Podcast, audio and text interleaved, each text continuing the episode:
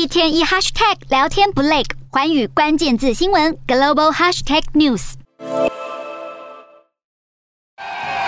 大批民众高举旗帜标语，情绪高昂的呼喊口号。比利时首都布鲁塞尔在二十号发生大规模示威抗议，大约有七万人走上街头，要求政府和资方加薪减税，好应对不断增加的生活成本。比利时全国的大众运输网络连带发动一日罢工，让公共交通几乎瘫痪，只剩几条火车线路还维持营运。布鲁塞尔机场的安检人员也加入了罢工行列，让所有离境航班被迫取消，机场几乎是一片空荡。比利时总理德克鲁面对人民的不满，却表示比利时的薪资水准会按照物价调整，当地劳工已经比其他很多欧盟国家受到更好的保障，也表示政府已经将几项能源销售税的减免延长到了今年底。不过，比利时六月的通膨率达到百分之九，和全球各国一样，生活成本高涨，在民众眼里，政府目前的行动显然还不足以缓解物价压力。